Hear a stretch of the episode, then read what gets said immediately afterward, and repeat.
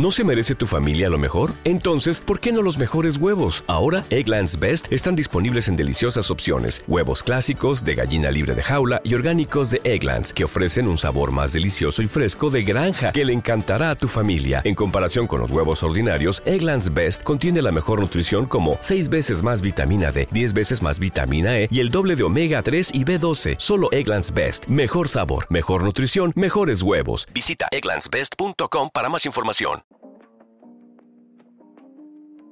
Hola a todos, ¿cómo están? Estoy muy contento de que nos acompañen en esta tercera edición de Jorge el Curioso Podcast, este proyecto de nuestra agrupación Juventud Jorgista intentando acompañarlos durante esta crisis sanitaria. Mi nombre es Quito Echevarría y aparte de mí los acompañan Agustina Cacciali. ¿Cómo estás, Agustina? Bien, por suerte, espero que estén todos bien y espero que estos programas les saque todo este tema del aburrimiento de la cuarentena y bueno, espero que se estén cuidando todos muy bien. También nos acompaña un invitado, es el, líder de nuestra agrupación, Bautista. ¿Cómo estás, Bauti? ¿Cómo andás, Quito? ¿Cómo andás, Aus? Espero que anden bien. Yo ando muy bien, por suerte, y muy contento de poder participar para hablar de un tema que es este que puede llegar a ser aburrido, pero si uno le agarra el gustito, está bueno, como son los libros. Exactamente. Justamente eso vamos a hablar de libros, eh, pero tocando unos temas eh, bastante variados. Vamos a empezar por Agustina Cacciali. Agustina, ¿de qué nos vas a hablar? Bueno, eh, yo traje un libro que tiene que ver con la saga de Harry Potter, que es, bueno, no sé, no el último, pero es Harry Potter y el legado maldito, que en realidad no es un libro, es una obra de teatro, dividida en dos partes, que fue escrita por Jack Thorne y basada en todas las historias eh, y toda la saga escrita por J.K. Rowling de Harry Potter, ¿no? Eh, en realidad, este libro, o sea, no es, una, no es una novelización de la obra, sino que es el guion de la obra. Y la verdad que causó mucho, o sea, controversia porque hay mucha gente que no le gustó. Y espero que los fans no me odien por traer este en particular, pero la verdad a mí me gustó mucho. No sé si lo conocían. Eh, yo no, lo conocía y tampoco tengo muy claro qué es, eh, de qué se trata, cuál es la trama. Bueno, se trata eh, de El hijo del medio de Harry Potter, porque esta obra se basa 19 años después del último, o sea, del último libro escrito por J.K. Rowling, que es Harry Potter y las reliquias de la muerte. Y es como se sitúa en el futuro, que Harry Potter ya, o sea, es un adulto, tiene tres hijos y la obra se centra en el del medio básicamente es que el hijo del medio de Harry Potter, que es Albus, se llama Albus por, algunos conocerán, a los, o sea, los que leyeron saben que es el director de Hogwarts. Él y eh, la hija de Ron y de Ron Weasley y Hermione Granger van a Hogwarts y eh, Albus eh, se, o sea, se hace amigos del hijo de Draco Malfoy, que es como el, el enemigo, o sea, el malo o sea, lo, más polémico es que Albus no es de Gryffindor como su padre, sino que es de Slytherin. Y es como que, o sea, mientras está en su estadía en Hogwarts todo, empiezan a aparecer cosas del pasado y cosas de toda la saga y todo. Y la verdad me gustó mucho, en mi opinión. Y una cosa bastante particular es que antes no tenía ni idea de Harry Potter, o sea, vi las películas, todo, o sea, lo básico, pero no, no había leído ningún libro y este fue el primer libro en realidad que leí me van a matar muchos, pero. Y después está. Cada uno a su tiempo. Seguir leyendo todo. Yo tuve la oportunidad de, leer el libro hace ya varios años.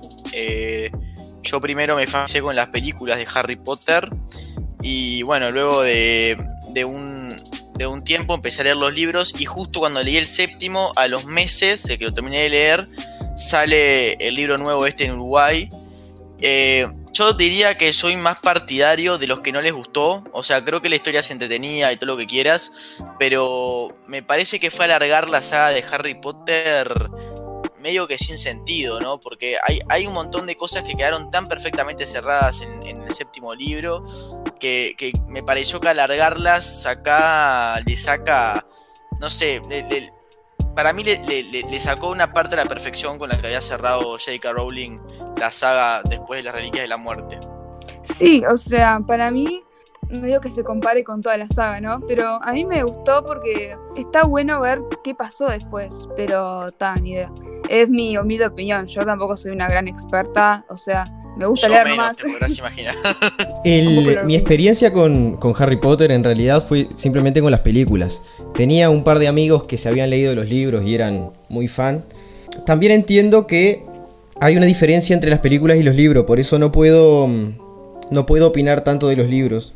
Lo que sí puedo entender es el hecho de que parezca que hayan querido alargar la saga para poder seguir exprimiéndola. El ejemplo similar que encuentro, pero que estoy más relacionado, es Naruto y Boruto que ya había finalizado la historia de Naruto en el anime y en el manga, pero querían seguir exprimiéndola después de 800 capítulos y sacaron Boruto que no llega a ser el del- de la misma calidad. Claro. Bueno, yo, yo no sé si, si no es de la misma calidad. Yo lo que creo es que quizás para. Yo, por ejemplo, en su momento estaba muy fanatizado con Harry Potter. Y de hecho, al día de hoy me gusta mucho también, pero en su momento estaba mucho más fanatizado. Eh, y claro, y me, pasó que, por un lado, vos tenías el libro nuevo que decías, pa, qué demás, porque continúa la historia. Pero claro, cuando lo terminabas de leer, eh, ahora no me acuerdo bien los detalles y tampoco quiero hacer spoiler. Pero cuando terminabas de leer el libro decías, pucha, la verdad que tenía una historia que había cerrado más o menos bien, o que había cerrado bien en realidad. eh, luego se presentan un par de cosas, sobre todo sobre el tercer acto, o sobre el final, digamos, que no tienen mucho sentido, que no quisiera ahondar en spoilers, pero bueno, me quedó como esa sensación, ¿no? De que, pa, qué bueno que tuvimos algo, algo más, pero quizás se podría haber hecho mejor o directamente no haberlo hecho. Eh, por ejemplo, Toy Story 4 creo que pasándolo a las películas y algo que quizás más gente entiende o conoce, Toy Story 4 creo que esto sí lo hizo bien, porque una historia que había cerrado bien, bueno, te muestra un poquito más, una prórroga, digamos, eh, pero con sentido, eh, y me parece que hasta más elaborada. Entonces tampoco sé hasta qué punto J.K. Rowling no quiso sacar rédito económico, eh, aprovechando que serían las películas Animales Fantásticos en el momento que, sacó el primer libro, el, el último libro, perdón, eh, y, bueno, no, no sé, como que, como que te queda esa sensación agridulce, diría. Sí, a mí me pasó también con. Vieron Star Wars, ¿no? Vieron que ta, habían sacado películas nuevas, todo, después de mil años. Y no, no digo que sean malas, sino que como que ta, también pasó, sí, que puede ser que tipo lo hayan alargado bastante. A mí me parece que ta, que este libro, o sea, es como que un último libro, ta, pero después si siguen y sacan otro más y otro más y otro más, es como que ta, no, no, no. Es porque se lo tiene como muy en culto la- a la primera trilogía, o sea, el episodio 4, 5 y 6. Pero en realidad considero que pasa un poco como con Harry Potter y, las primeras historias. O sea, conozco las películas, pero aún así me parece que están un poco sobrevalorados. No sé lo que piensan. Eh, ¿Cuál es, perdón? Eh, o sea, hice una comparación con las primeras tres películas de, de Star Wars, que claro, tienen un despliegue técnico que para la época es importantísimo, eh, definieron cómo iba a ser un género, pero después miras un poco la historia y todo eso, y por ejemplo, Darth Vader es el villano más soso que hay. Después se le da una profundidad en el episodio 1, 2 y 3. En el episodio 4, 5 y 6 es como que muy plano. No quiero decir que justo el villano eh, en Harry Potter sea el error, pienso que es uno de los puntos fuertes. Pero no sé, el primer libro o la película, La Piedra Filosofal, me parece un poquito sosa. Eh, Mira, eh, yo, creo que al, al contrario, creo que Darth Vader es lo mismo que Voldemort y para mal, en verdad. O sea, yo cuando era chico recuerdo haberle tenido mucho miedo, eh, sobre todo a Voldemort, eh, pero uno después se puede analizar, y yo leí hace un par de, meses, no me acuerdo en dónde, que lo que aparece Voldemort, de hecho, en, en- las películas, no, no en los libros, en las películas es muy poco. eh, y Darth Vader, si no estoy equivocado, aparece muy poco también en las películas de Star Wars originales.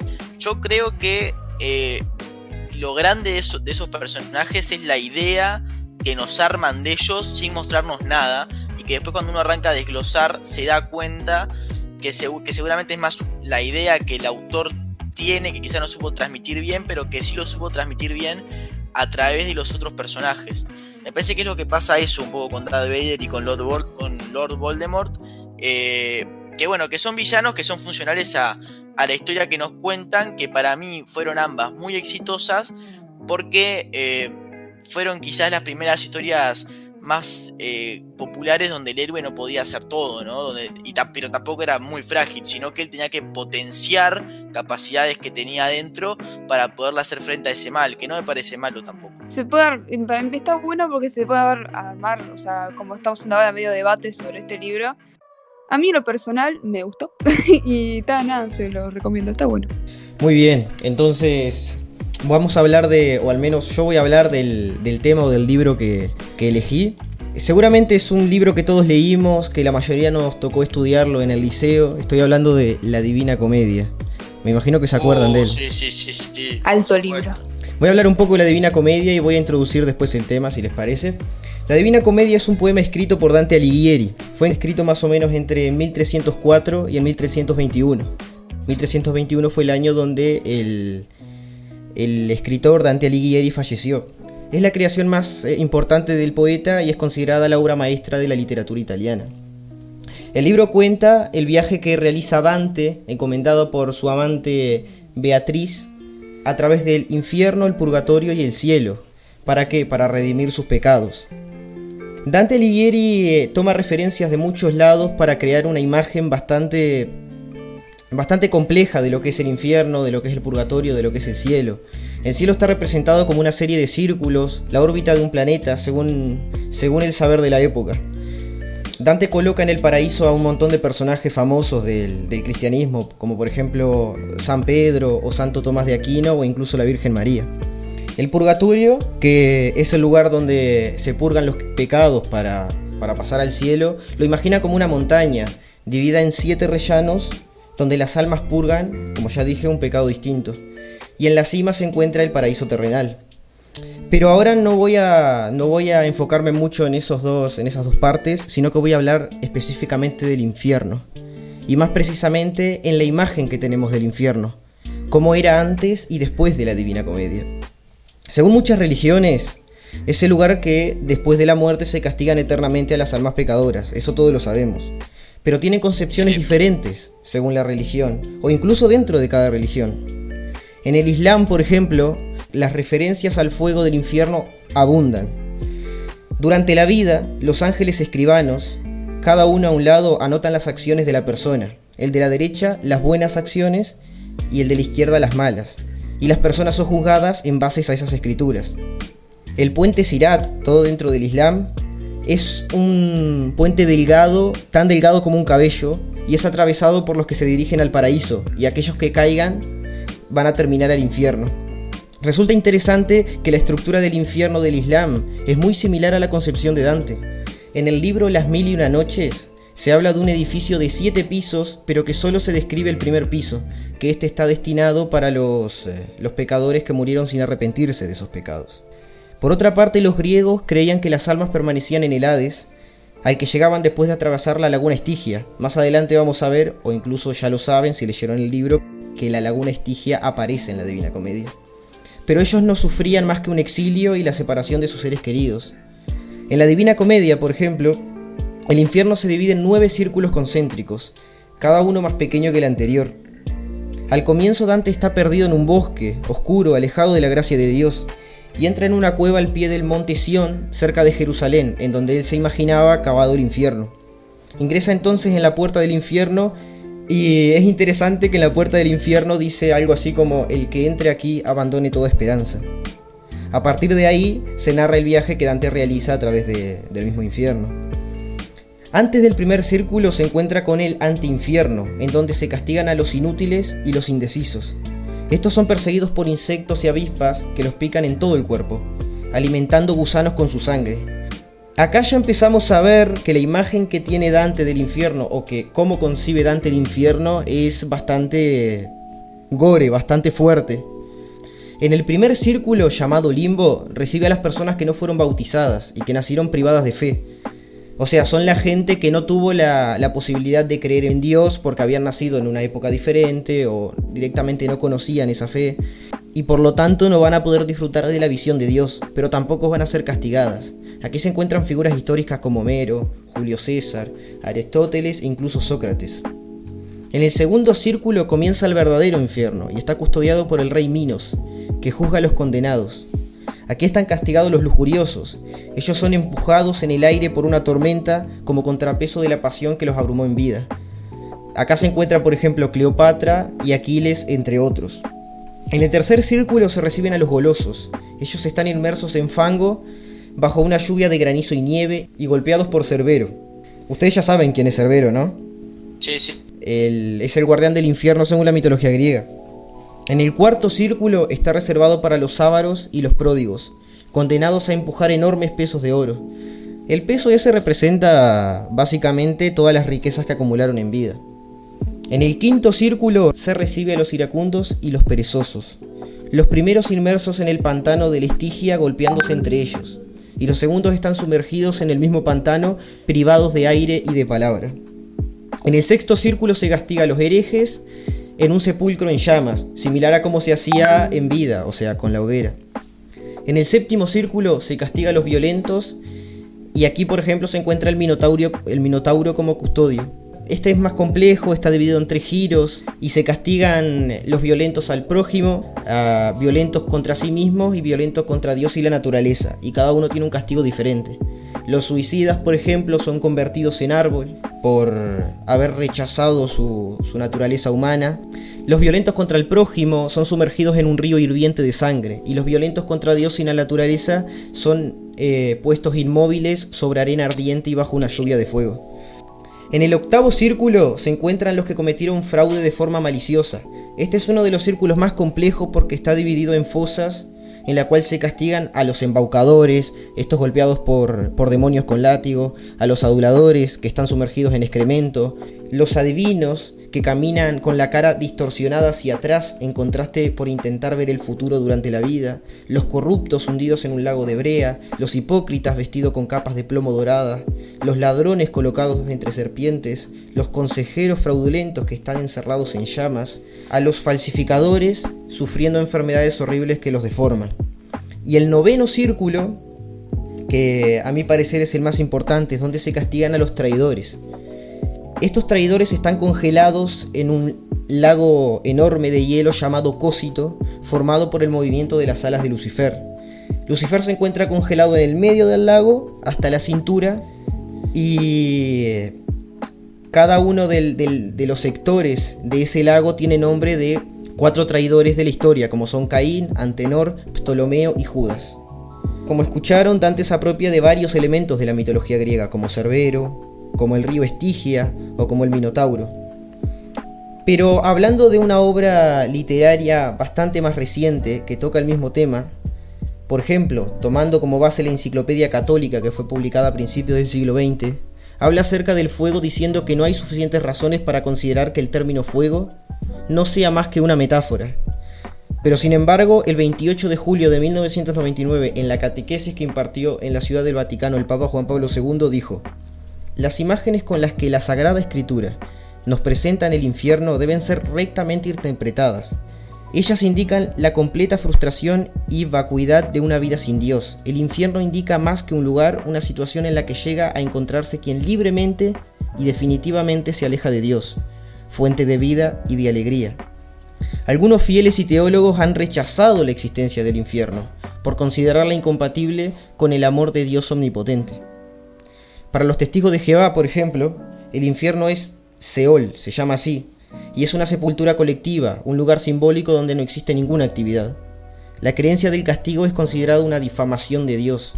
Pero ahora yo les pregunto a ustedes, volviendo al tema de, del infierno de Dante, ¿qué círculo del infierno piensan que les corresponde? Qué pregunta difícil, Quito, nos está mandando al frente con esa, ¿eh? Ah, sí.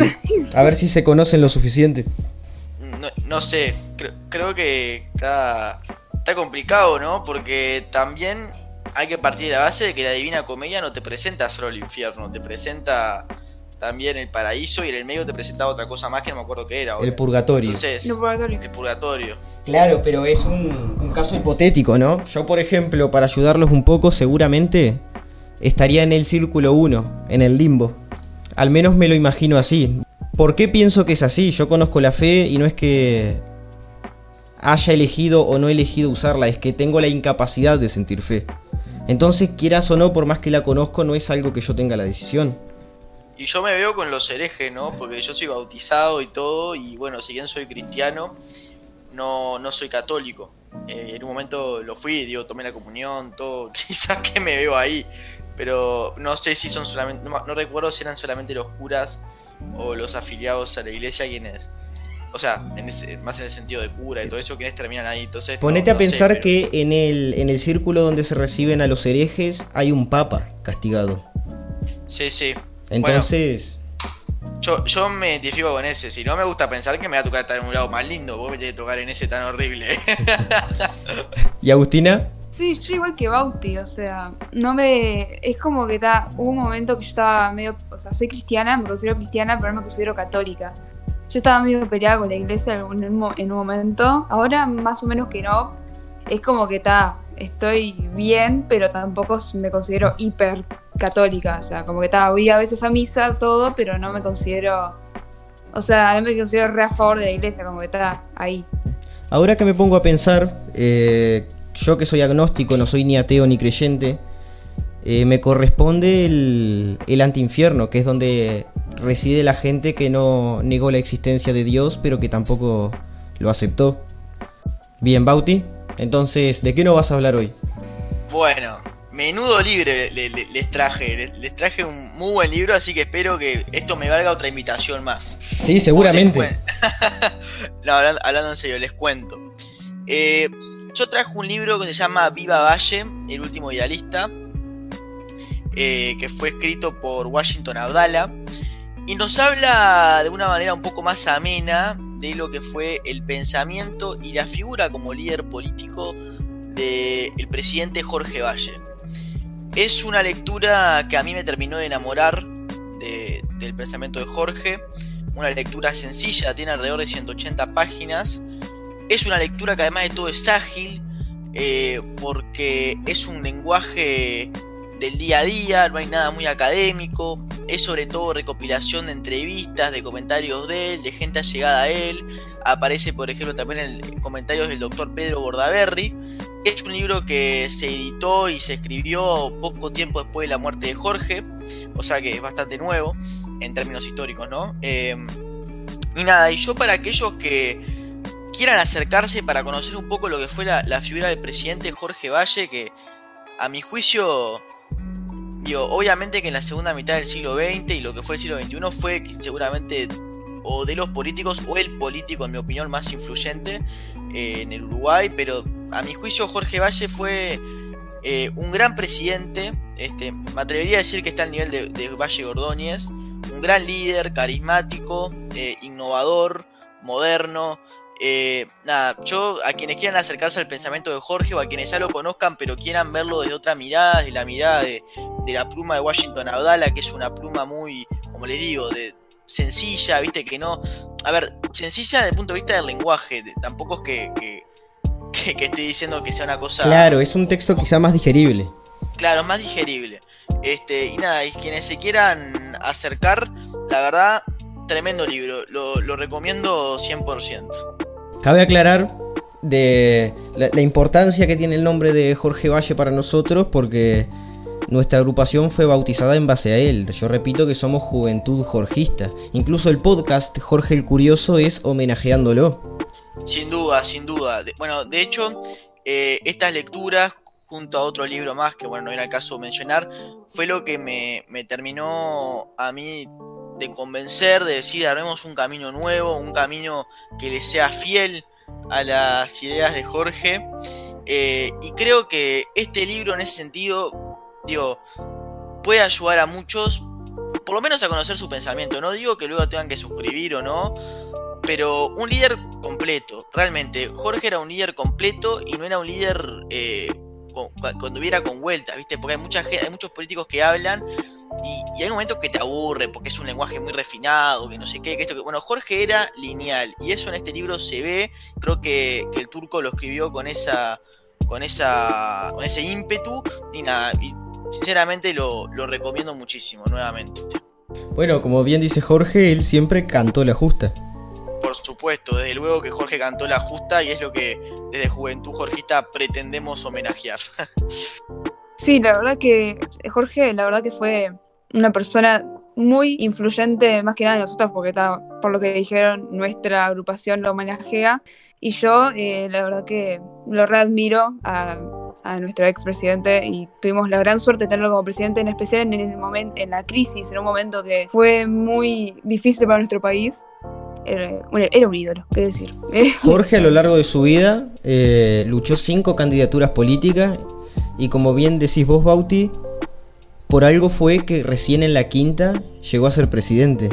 Como si el destino quisiera que nosotros lo tuviéramos en la cabeza del país. Sí, eso yo estoy más que seguro. Si Jorge Valle, teniendo el apellido Valle, este, demoró cinco candidaturas en llegar al poder y la que llega al poder es justo eh, la más fea, le tocó bailar con la más fea, como dicen. Eh, creo que por algo fue. Creo que fuimos muy afortunados de, en medio de esa tormenta tan horrible para la región, haber tenido un capitán como lo fue Jorge Valle. Creo que tenemos que estar agradecidos. Eh, y bueno, creo que gran, gran parte de la grandeza de Jorge fue haber gobernado sabiendo que quizás las medidas que tenía que tomar no eran las más populares, pero que eran las mejores para el país, y de hecho fueron las mejores para el país, porque los años de bonanza que siguieron a esa crisis pudieron ser aprovechados gracias a la gestión de, Jorge, ni que hablar que, de Achugarri, luego de Alfi, o sea, sin lugar a dudas, eh, Jorge Valle fue un, político con todas las letras, un, un, político que no le importaba el resultado electoral y eso lo podemos ver porque él de hecho perdió candidaturas, pero siempre diciendo lo que pensaba y creo que eso es lo que hay que valorar. Y cuando llegó al gobierno fue igual, cuando llegó al gobierno hizo lo que creyó mejor y lo que terminó siendo mejor.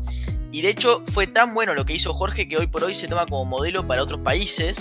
Eh, de seguir líneas muy similares o las mismas que siguió Jorge aquí en Uruguay hace casi 20 años. Entonces me parece que, nada, Jorge era, un grande, eh, no, sé, no sé qué más se podría decir. Que, Jorge era un grande y que sin lugar a dudas era un político con todas las letras eh, y me alegra mucho que la historia muy de a poquito le está empezando a, reconocer esa labor la figura de Jorge Valle lamentablemente fue muy demonizada en un momento, sobre todo por los gobiernos del Frente Amplio y por, por la gente del Frente Amplio. Eh, cuando ellos, además de todo, durante la crisis pedían cosas como el default, que nos hubieran dejado en la lona, como dicen. Así que nada, estoy muy contento de que poco a poco la historia vaya reconociendo lo que fue la labor de Jorge en medio de una crisis tan difícil y tan dura, donde si hubiéramos tenido un presidente como lo que fue el presidente argentino, tal vez que hoy estábamos peor que África subsahariana, no lo sé, no me gusta ser contrafáctico tampoco. Pero bueno, eh, hay, que mirar, por ejemplo, Argentina. Eh, entiendo que la relación de la imagen de Jorge Valle con Argentina es un poco conflictiva, por lo que ya sabemos. Pero hasta el año pasado el gobierno decía que quería hacer una salida de la crisis a la uruguaya, intentando copiar lo que hizo Jorge Valle en su momento. Y pasa otra cosa de que, por ejemplo, una lectura que también recomiendo, El Profeta Liberal, un libro que se llama así, cita en una parte cuando Jorge iba a hacer uno de los ajustes fiscales, uno de sus, de sus pares le dice que si hacía eso iban a perder la siguiente elección como los peores. Eso fue Hierro López. En, ese es otro libro, ese es el libro del profeta liberal que también lo leí, que está muy bueno y también lo recomiendo, pero primero tengan este como introducción, me parece. Sí, claro. Y él dijo que el costo político que no le interesaba, que lo que quería era sacar el país adelante, incluso hizo una, una especie de profecía diciendo que el gobierno del Frente Amplio iba a durar 15 años y que después de 15 años iba a fracasar y no iba a volver más. Ya se cumplió el hecho de que al cuarto periodo hayan perdido la elección. Vamos a ver cómo resulta. Seguramente, como viene haciendo la historia, va a seguir reivindicándolo. Sí, muy seguramente la figura de Jorge se siga reivindicando, por lo menos es lo que yo espero y lo que creo que a poco va sucediendo. Creo que ya que estamos en, una mesa de cultura, me gustaría decir, creo que poco a poco ese relato hegemónico cultural que instaló el Frente Amplio en, en la cabeza de la gente, creo que poco a poco la gente está dándose cuenta que es una mentira, que es un relato de mentira y de que la verdad no se construye solo desde una óptica, sino que se construye desde la diversidad de miradas y creo que de a poco estamos dándonos cuenta de eso y en ese sentido eh, no se me pone contento porque creo que va a favorecer el hecho de que la figura de Jorge tenga reconocimiento que se merece. A Jorge Valle habría que hacerle una estatua del tamaño del país, en mi opinión. Un grande Jorge. Muy bien, eh, ya aprovechamos para invitarlos a que investiguen más sobre él, investiguen más sobre el partido, el Partido Colorado, y ya de paso investiguen un poco más sobre nosotros. Eh, vamos a estar siempre disponibles para hablar con ustedes, para sacarle dudas, para que conozcan más cómo es que nosotros pensamos. Y no sé si alguno de ustedes quiere hacer algún otro comentario. Bueno, mira, yo lo que, lo que quisiera decir y aprovechar este espacio al cual me, invitaron con mucha amabilidad para incentivar a más jóvenes que puedan estar escuchando este podcast a involucrarse en la política. Eh, yo sé que a veces afuera puede parecer como algo aburrido, como algo poco dinámico, nosotros por lo menos intentamos de que no sea así, pero incluso si no coinciden con nuestras ideas, e incluso si les gusta el Frente Amplio, Cabildo Abierto, el Partido Nacional o cualquier otra opción que no seamos nosotros, o mismo otros sectores dentro del Partido Colorado, está bueno que se involucren, está bueno que los jóvenes nos involucremos, porque en definitiva muchas de las medidas que se van a tomar en estos años nos van a repercutir a nosotros, y está bueno por lo menos sentir que uno tuvo que ver y se hizo escuchar.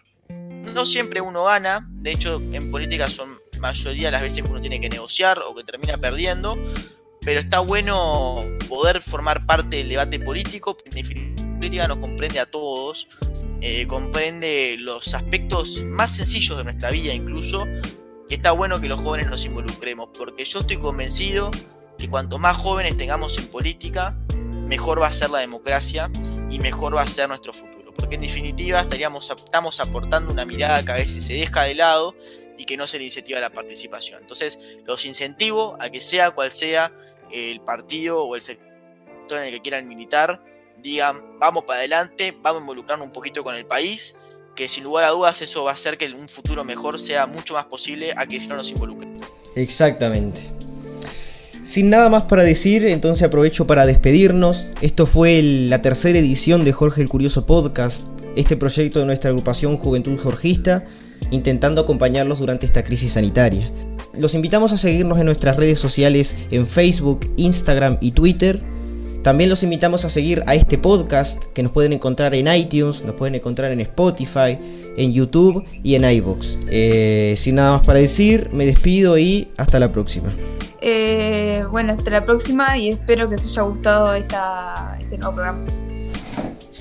Bueno, nos escucharemos y nos encontraremos en algún otro evento o en algún otro podcast. Eh, muchas gracias a los integrantes de la mesa por la invitación. La verdad que disfruté mucho de este intercambio. Un saludo a la audiencia, un saludo a ustedes dos. Y bueno, nos estaremos viendo próximamente, espero. Un saludo muy grande a todos. Hasta luego. you need parts? O'Reilly Auto Parts has parts. Need them fast? We've got fast. No matter what you need, we have thousands of professional parts people doing their part to make sure you have it. Product availability. Just one part that makes O'Reilly stand apart. The professional parts people. Oh, oh, oh, O'Reilly.